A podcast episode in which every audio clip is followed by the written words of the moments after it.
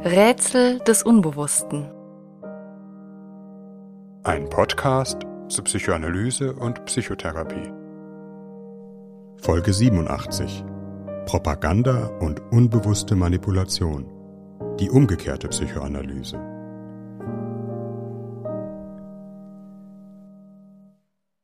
Wir wollen uns in dieser Folge damit beschäftigen, wie Propaganda und unbewusste Manipulation Gruppen oder die Gesellschaft beeinflussen können. Wenn ihr euch dafür interessiert, wie Manipulation in Vertrauensverhältnissen, etwa Partnerschaften oder Familien wirkt, hört gerne unsere Vertiefungsfolge, die wenige Tage nach Veröffentlichung dieser Folge auf unserer Förderplattform Patreon erscheint. Hier könnt ihr auch Fragen zum Thema stellen, die wir in unserem Gespräch aufgreifen. Die Psychoanalyse hat seit ihrer Frühzeit ein zwielichtiges Geschwister gehabt. Der bekannte Soziologe Leo Löwenthal nannte es die umgekehrte Psychoanalyse. Während das ursprüngliche Ziel der Psychoanalyse darin besteht, die unbewussten Konflikte von Menschen zu ergründen, damit sie ihnen bewusst werden, Menschen sich selbst besser verstehen, sich aus dem Bann des Verdrängten lösen können, zielt die umgekehrte Psychoanalyse auf etwas anderes. Sie sucht das Unbewusste zu ergründen, um die Menschen zu beeinflussen, etwa zu einer Kaufentscheidung oder einem bestimmten Wahlverhalten zu bewegen. Wer etwas über die Menschen weiß, was ihnen selbst nicht bewusst ist, wächst dem nicht eine bedenkliche Macht zu? Worauf beruht die Macht von Propaganda und Manipulation? Und welche Wirkung hat sie auf die Psyche von Menschen, etwa in der allgegenwärtigen Konfrontation mit politischer Propaganda und Desinformation in den sozialen Medien? Das Unternehmen einer manipulativen Psychologie hat eine lange Geschichte, die vielleicht schon in den Kunstgriffen der antiken Rhetorik ihren Ausgang nimmt. Für die moderne Gesellschaft und die Psychoanalyse verbindet sie sich mit dem Namen Edward Bernays, einem Neffen Sigmund Freuds. Bernays gilt als Begründer der PR, Public Relations, ein Wort, das er erfunden hat, um einen wohlklingenderen Namen für jenen Begriff zu finden, der insbesondere durch den Faschismus einen schalen Beiklang bekommen hatte. Propaganda. Der Begriff Propaganda, lateinisch für verbreiten, einpflanzen, geht auf die Missionarstätigkeit im Christentum zurück, meint heute allgemein den Versuch, die öffentliche Meinung gezielt zu beeinflussen. Edward Bernays war der Erste, der psychoanalytische Erkenntnisse in der Werbeindustrie, aber auch in der politischen Propaganda eingesetzt hat von der Zigarettenwerbung über Wahlwerbung bis hin zum Sturz der demokratisch gewählten Regierung in Guatemala, für die Bernays das emotionale Klima in der Öffentlichkeit schaffen sollte. Bernays Manipulationstechnik setzt an einem psychologischen Widerspruch an, den Menschen in einer modernen demokratischen Gesellschaft in sich tragen. Einerseits, so Bernays, ist den Menschen üblicherweise unbewusst, warum sie bestimmte Entscheidungen treffen. Andererseits möchten Menschen das nicht wahrhaben, sondern im Gefühl leben, sie seien Herr im eigenen seelischen Haus, Entscheidungen beruhten auf ihrem autonomen Willen. Zum Beispiel eine Person kauft ein teures Auto. Eine entscheidende Triebfeder der Entscheidung ist dabei eigentlich, dass sie damit Prestige zu gewinnen hofft, ein Gefühl der Überlegenheit erwirbt oder sich unter Druck fühlt, mit den anderen gleichzuziehen. Die Person ist in besonderer Weise dazu bereit, viel Geld auszugeben, je mehr sie sich innerlich genötigt fühlt, etwas für das eigene Statusgefühl und den eigenen Selbstwert tun zu müssen. Die Kaufentscheidung wird, wenn man es psychoanalytisch ausdrückt, zu wesentlichen Teilen von einem narzisstischen Konflikt bzw. aus einem Selbstwertkonflikt gespeist. Dieser Konflikt ist der Person aber nicht oder nur dämmerig bewusst. Auf einer bewussten Ebene hat sie das Gefühl, das Auto aufgrund seiner Ästhetik kaufen zu wollen. Oder findet andere Rationalisierungen, etwa damit schneller zur Arbeit zu kommen. Oder kann gar nicht wirklich sagen, warum, will es einfach haben. Eigentlich bestünde eine psychoanalytische Arbeit darin, der Person zu helfen, sich ihres Selbstwertkonflikts bewusst zu werden. Erst dann könnte sie ja wirklich frei entscheiden, ob sie das Auto kaufen will oder sie innere Konflikte dazu treiben. In diesem Sinne ist die Psychoanalyse dem Projekt der Aufklärung verpflichtet, mit dem Ziel, Menschen dabei zu helfen, sich nicht nur von äußeren, sondern auch von inneren Zwängen zu emanzipieren. Deshalb entspräche es keinem psychoanalytischen Prinzip, Menschen zu einem wie immer auch guten und richtigen Verhalten zu lenken, als bedürften sie doch immerzu der Leitung eines anderen. Geht es aber vor allem darum, der Person ein Auto zu verkaufen, kann der Verkäufer sich das Wissen um die unbewussten Konflikte zunutze machen. Bernays und seine Kollegen haben die Werbebranche revolutioniert, weil sie diesen Faktor des Unbewussten eingeführt haben. Es genügt nicht, die Person mit rationalen Argumenten vom Kauf zu überzeugen oder sie mit Appellen und Aufforderungen dazu zu drängen. Kauft das Auto, es ist sehr gut. Der Verkäufer muss eine Atmosphäre schaffen, sein Produkt in einem Kontext präsentieren, in dem die Person unbewusst das Gefühl gewinnt, hier ihren inneren Konflikt lösen oder einen unbewussten Wunsch erfüllen zu können. Etwa indem er Werbebotschaften für das Auto um das Thema des sozialen Status arrangiert, das Produkt als ein Must-Have inszeniert, durch das man die Anerkennung und Bewunderung der Straße gewinnen könne. Psychoanalytisch ließe sich durchaus sagen, das Auto wird unbewusst mit einer sinnlichen Erotik aufgeladen und mit männlicher Potenz und Autonomie konnotiert. Die Person wird nicht über ihren Selbstwertkonflikt aufgeklärt, sondern dieser wird auf eine geschickte Weise genutzt, um die Person zum Kauf dieses einen Autos zu bewegen. Die Werbebotschaft muss dabei subtil bleiben, damit der Käufer nicht das Gefühl gewinnt, manipuliert zu werden – sondern glaubt, dass es am Ende er selbst ist, der die Kaufentscheidung trifft. Dies zum Beispiel, indem der Verkäufer zusätzlich eine Art rationalen Scheindiskurs anbietet, etwa mit Zahlen und Fakten aufwartet, die das Schuldgefühl des Käufers gegenüber dem Klima und dem eigenen Geldbeutel beschwichtigen und ihm das Gefühl geben, seine Entscheidung würde auf einer mathematischen Vernunft beruhen, ihm also eine Scheinmündigkeit einzuräumen. Eine besondere Perfidie würde darin bestehen, den inneren Konflikt durch die Manipulationsstrategie überhaupt erst zu erzeugen oder zu verstärken, etwa Gefühle von Neid und sozialem Stress wecken, zum Beispiel indem man der Person unentwegt suggeriert, ohne ein solches Auto sei sie eigentlich gar nicht vollwertig. Bernays wies geradezu eine Meisterschaft darin auf, solche Arrangements herzustellen etwa als es um die Frage ging, wie man Frauen zum Rauchen bzw. zum Kauf von Zigaretten bewegen kann.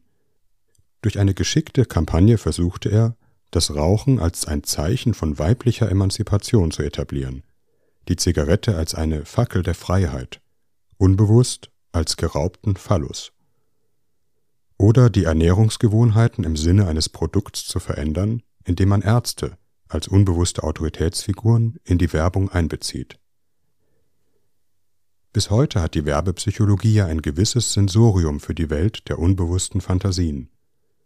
Etwa, dass es beim Kauf eines schönen Kleidungsstückes nicht selten um den Wunsch geht, sich zu verändern, eine neue Haut überzustreifen, in der man von seinen Mitmenschen anders gesehen, vielleicht sogar bewundert wird.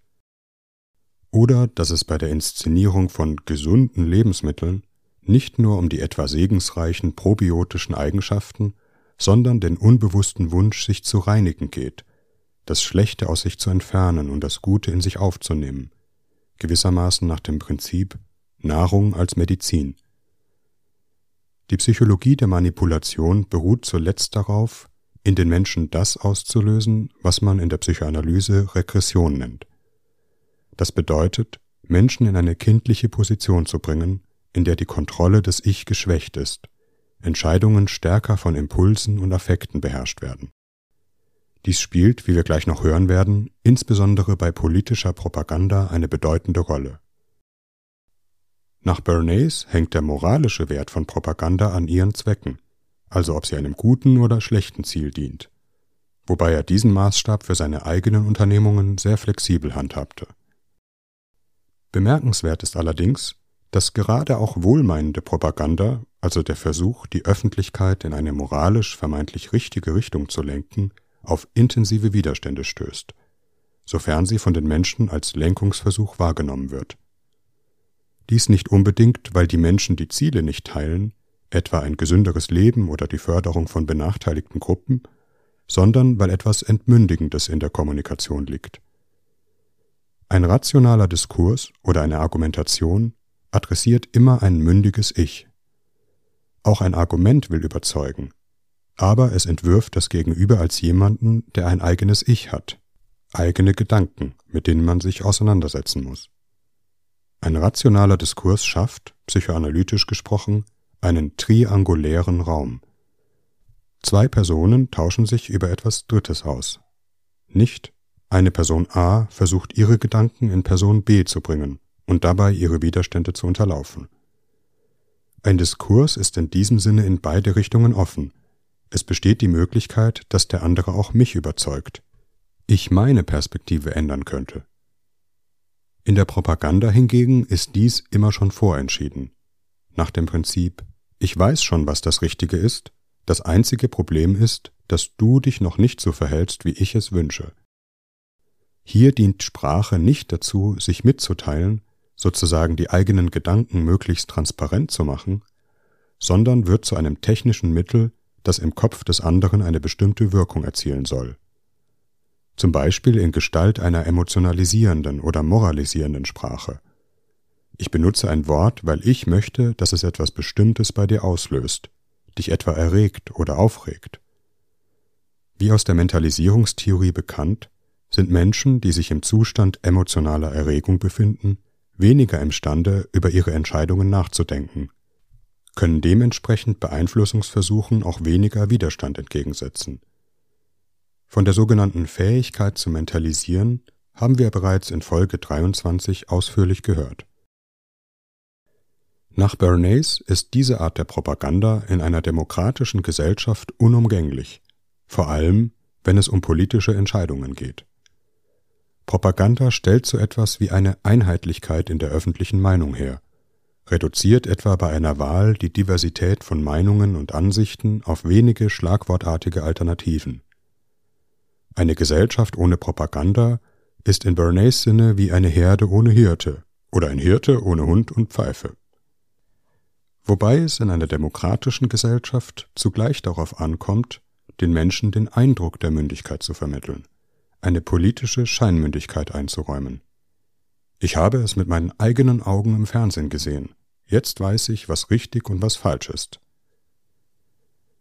Es ist in der Tat eine bedeutsame, wenngleich nicht genuin psychoanalytische Frage, wie sehr der Alltag auch in einer demokratischen Gesellschaft von solchen Formen strategischer Lenkung und Manipulation durchzogen ist. Die Binsenweisheit ihre Wahrheit hat, dass die herrschende Meinung allen voran die Meinung der Herrschenden ist.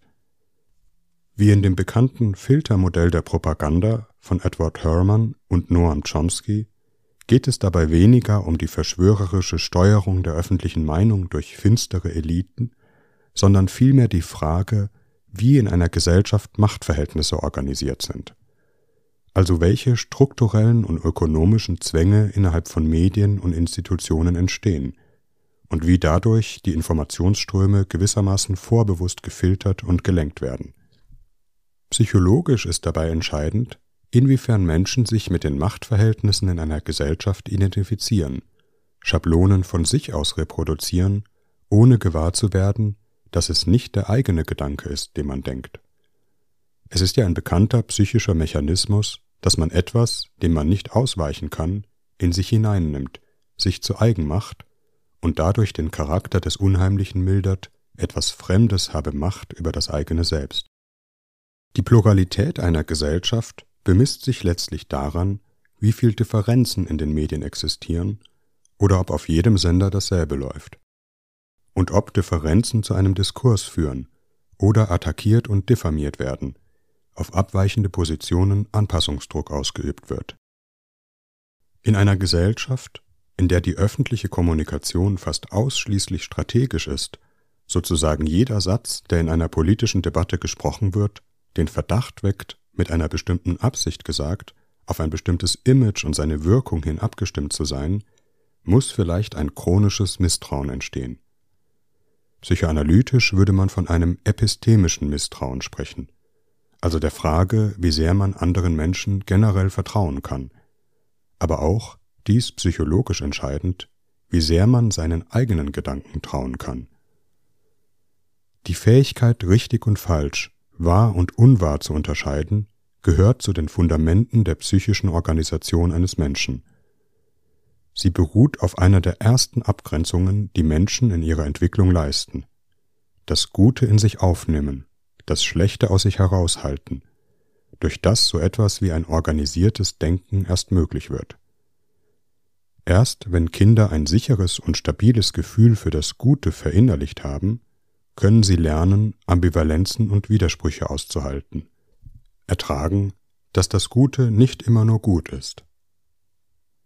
Wo in einem übertragenen oder wörtlichen Sinn Milch und Gift, etwa liebevolle Zuneigung und narzisstischer Missbrauch, nicht unterscheidbar oder auf eine ungute Weise vermischt sind, geraten Kinder in eine tiefe Konfusion und Angst. Das, was mir so gut schmeckt, könnte mich vergiften. Der mich vermeintlich freundlich behandelt, hat eigentlich ausbeuterische Absichten. Darf ich meinen eigenen Wünschen trauen dem guten Gefühl, das eine Situation in mir weckt? Oder liefert mich das nicht gerade erst aus? Dies verbindet sich meist mit einer panischen Suche nach grobmaschigen Gewissheiten, also dem, was man in der Psychoanalyse Spaltungsabwehr nennt.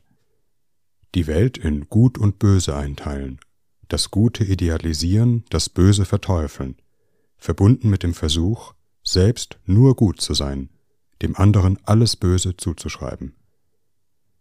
Die Pointe der Spaltungsabwehr ist, wer ständig zur psychischen Spaltung neigt, hat in Wahrheit Schwierigkeiten, Gut und Böse, richtig und falsch in seinem eigenen Selbst auseinanderzuhalten. Es handelt sich also um eine Abwehr gegen eine fundamentale psychische Verunsicherung.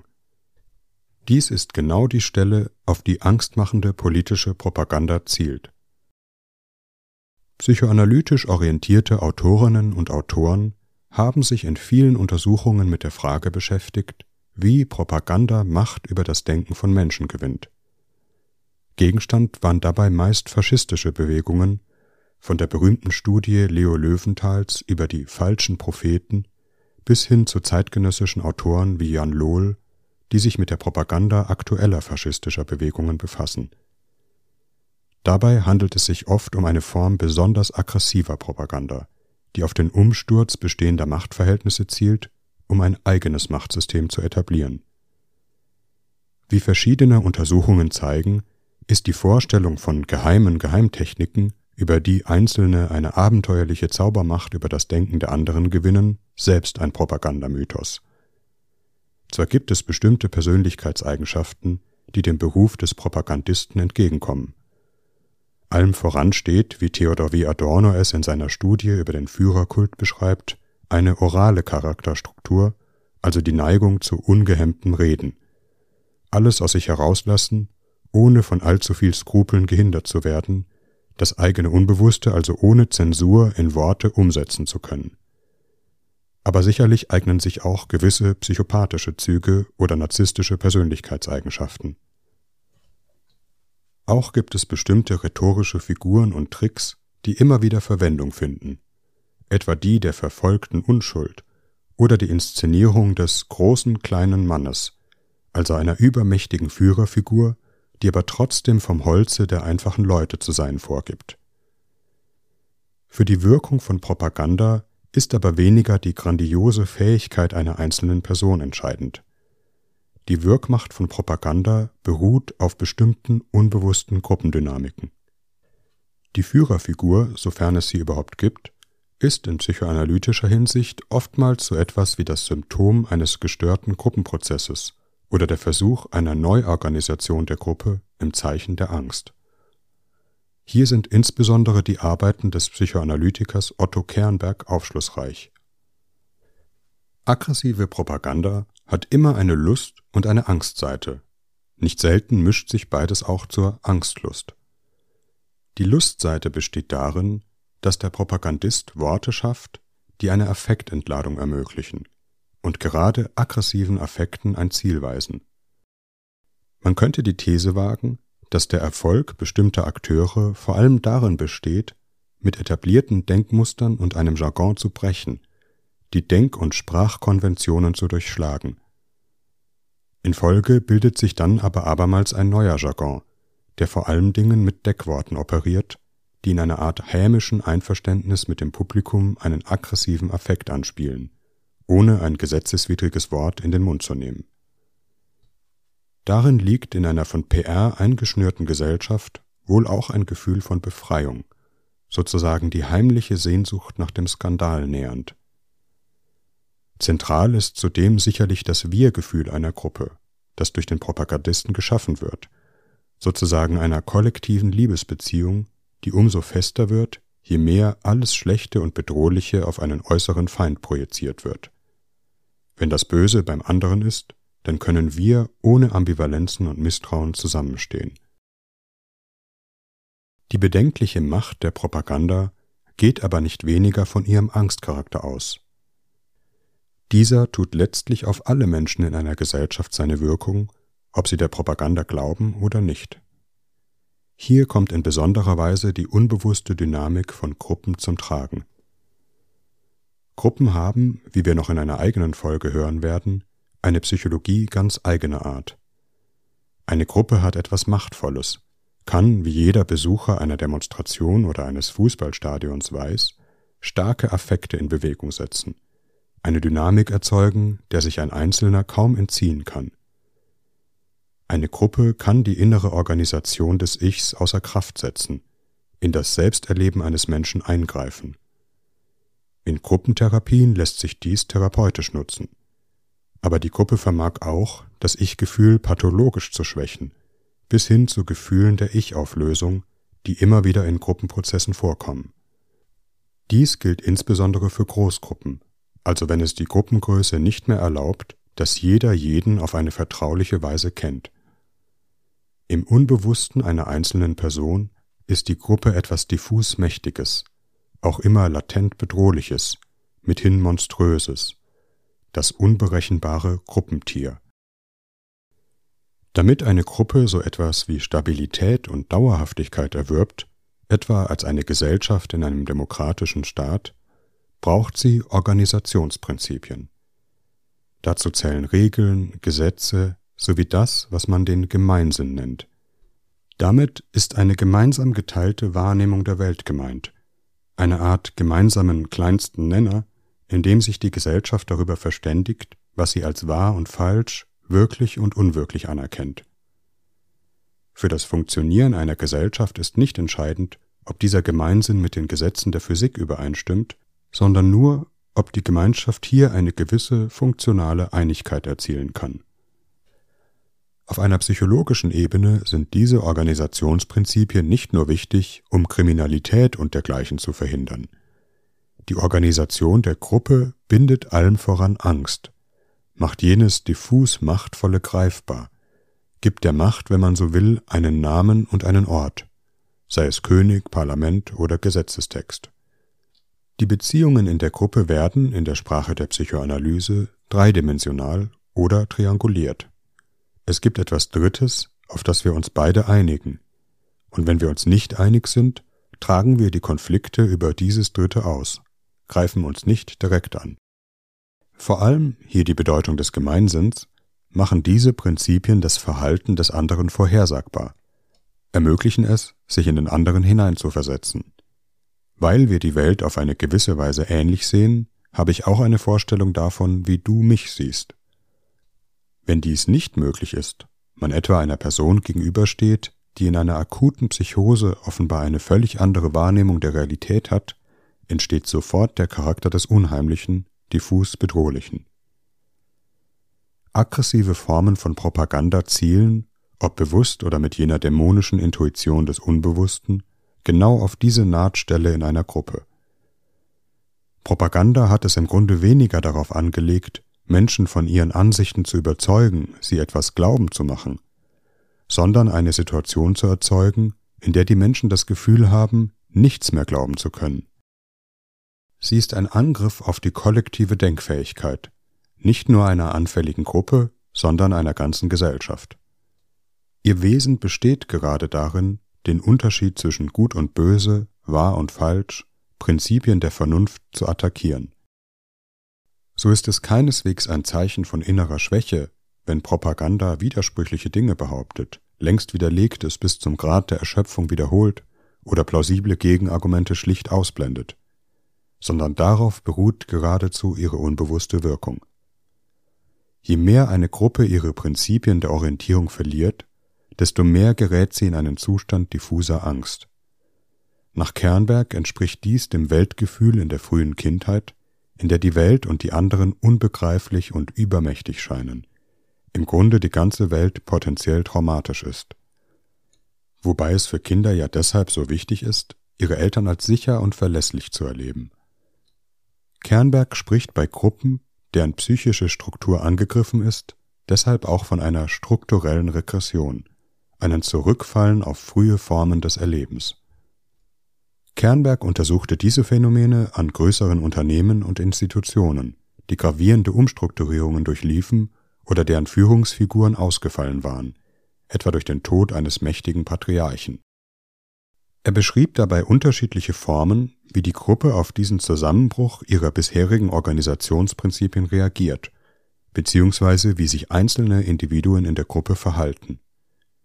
Eine Form bezeichnet die sogenannte psychopathische Regression. Personen fallen auf ein gewissermaßen vormoralisches Stadium zurück, nach dem Motto Wenn nichts mehr gilt, kann ich tun, was ich will. Dies geht einher mit einem skrupellosen Ausnutzen der Situation ohne Rücksicht auf andere. Eine weitere Form bezeichnet die depressive Regression. Personen oder ganze Gruppen geraten in einen Zustand der Lähmung, verlieren ihre Ich-Fähigkeiten, ziehen sich passiv zurück und überlassen anderen den Raum. Dem korrespondiert die von Kernberg weniger ausgeführte, aber vielleicht dennoch häufig anzutreffende maniforme Abwehr. Hier wird Angst in Allmachtsgefühl verwandelt. Die Gruppe oder einzelne Personen schwingen sich zu abenteuerlichen Aktivitäten auf, auf Kosten des Realitätssinns. Everything is possible, tätigen etwa irrationale Investitionen oder erhöhen sich in einer illusionären Weise. Der zentrale Gesichtspunkt für Propaganda aber ist die Beobachtung Kernbergs, dass diese Gruppen oft begannen, paranoide Strukturen auszubilden, was Kernberg die paranoide Regression nennt. Die Angst bleibt diffus, die Gruppe beginnt Phantasmen auszubilden, die das Bedrohliche greifbar machen sollen. Die Gruppenatmosphäre ist beherrscht von allumfassendem Misstrauen. Verrat trieft aus allen Poren. Jeder ist verdächtig. Bei niemandem weiß man, was er eigentlich im Schilde führt. Die Gruppenmitglieder beginnen, ein paranoides System auszubilden. Einerseits überall verborgene Bedeutungen, Hinweise auf dunkle Machenschaften aufzuspüren, andererseits Koalitionen zu bilden, Bündnisse zu schmieden, die Sicherheit geben sollen. Die tragische Psychologie einer paranoiden Gruppe besteht darin, dass sie ihre Ängste selbst Realität werden lässt. Aus Angst, dass der oder die andere etwas gegen mich plant, beginne ich meinerseits Pläne gegen den anderen zu schmieden, und der andere tut seinerseits dasselbe. Damit wird die Paranoia Realität. Psychologisch geht es in diesen Gruppen um die Bindung von Angst, vor allem durch die Mechanismen von Spaltung und Projektion. Die Gruppe hat in Wahrheit Angst vor sich selbst und versucht, diese Angst, hier dem Warnsystem verwandt, durch eine fixe Zuschreibung zu regulieren. Das Gute ist hier, das Böse ist dort. Dadurch zerfällt die Gruppe aber immer mehr in Teilgruppen, die sich gegenseitig befehden. Das Endstadium einer paranoiden Gruppe ist, in den Worten Kernbergs, ein kompromissloser Überlebenskampf, in dem alle negativen Erwartungen gegenüber den anderen sich immerzu zu bestätigen scheinen. Dieser Mechanismus nun macht die Gruppe in besonderer Weise anfällig für Ideologien und Propaganda, die ein Freund-Feind-Schema anbieten. Wenn man so will, eine paranoid regredierte Gruppe ist bereit, ein paranoides Weltbild aufzunehmen. Vor allen Dingen ist sie bereit, sich machtvollen Figuren zu unterwerfen. Hier liegt die unbewusste Psychologie der Führerfigur. Der Führer bietet sich der Gruppe als neues Ordnungssystem an, verkörpert selbst dabei das diffus Machtvolle. Deshalb darf ein Führer nie nur freundlich und gewinnend wirken, sondern muss immer auch etwas latent Bedrohliches, Monströses, vielleicht sogar Verrücktes haben. Die Gruppenmitglieder neigen dazu, ihre Angst über die Führerfigur zu binden. Wenn ich mich dieser Person vollständig unterwerfe, dann bin ich sicher, dann habe ich an ihrer Macht teil. Entscheidend für diese Form von aggressiver Propaganda sind also die strukturellen Voraussetzungen in der Gruppe, das, was in der Gruppe geschieht. Während Gruppen mit einer stabilen inneren Struktur und Denkfähigkeit sich gegen Führerfiguren und Ideologien relativ resistent erweisen, steht die Türe bei rekredierten Gruppen offen. Man könnte sagen, die paranoide Gruppe sucht und findet sich geradezu die Ideologie. Dieser Mechanismus ist an faschistischen Bewegungen mit Führerkult besonders eklatant. Er gilt aber letztlich für alle gesellschaftlichen Bewegungen, die in einer paranoiden Weise versuchen, Ambivalenzen auszuschalten, eine richtig-Falschordnung aufzustellen. Die psychische Reife einer Gesellschaft bemisst sich nicht daran, dass sie ihr Denken und Sprechen von vermeintlich Schlechtem reinigt und nur noch Gutes sagt und tut, sondern dass sie, wie wir in der Folge 68 über Ambiguitätstoleranz gehört haben, Ambivalenzen erträgt. Zugleich gehört es zu jeder funktionierenden Gesellschaft, dass sie sich gegen Angriffe wehrhaft erweist und nicht ihre Toleranz gegenüber Diversitäten missbrauchen oder sich überhaupt für dumm verkaufen lässt, weil der Wolf gelegentlich den Schafspelz überzieht. Eine demokratische Gesellschaft muss sich wehren können, aber sie kann, hierin vielleicht ein psychoanalytischer Gedanke, die totalitäre Gefahr nur bannen, wenn sie an sich selbst arbeitet. Warum sind Gruppen bereit, eine totalitäre Ideologie aufzunehmen? Vielleicht ist neben anderen Faktoren ein Gesichtspunkt, dass eine Gesellschaft der PR, die Bernays-Welt, einem paranoiden System geradezu den Boden bereitet. Es sich also um Geister handelt, die wir selbst rufen. Denn hier trifft das kollektive Misstrauen, das paranoide Grundgefühl ja einen wahren Punkt. Das, was jemand sagt und vorgibt, ist nicht das, was er oder sie tatsächlich beabsichtigt. Diese Erfahrung machen wir jedes Mal, wenn wir ein Werbebanner sehen oder Menschen versuchen, uns auf eine andere Weise zu manipulieren. Jede Pressekonferenz betreibt letztlich dieses Spiel. Dem Versuch von Journalisten, dem oder der Sprecherin ihre wahren Sprechintentionen zu entlocken und der professionell redegewandten Abwehr.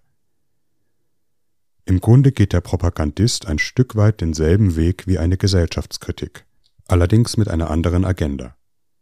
Während eine emanzipatorische Gesellschaftskritik den Einzelnen mündig machen soll, ihm Wissen in die Hand gibt, mit dem sie oder er sich seines eigenen Verstandes bedienen kann, verstärkt Propaganda geradezu den Charakter der Unmündigkeit. Vor allem dadurch, dass sie Angst nicht integriert, sondern verstärkt. Denken und das rationale Argument haben hingegen immer einen entängstigenden Charakter, machen handlungsfähig. Otto Kernberg machte die Beobachtung, dass Gruppen ihre paranoide Regression überwinden konnten, wenn sich dritte Instanzen einschalten, etwa in Gestalt eines fähigen psychologischen Unternehmenscoachings, das den Betroffenen hilft, die Gruppenprozesse und das eigene Erleben besser zu verstehen. Wer eine solche dritte Instanz für unsere Gesellschaft vertreten könnte, bleibt indes unklar. Wenn Medien dies für sich beanspruchen, ist es vielleicht von entscheidender Bedeutung, ob es ihnen gelingt, das zu erlangen, was man in der Psychoanalyse therapeutische Neutralität nennt, von den beteiligten Parteien also nicht als voreingenommen wahrgenommen zu werden.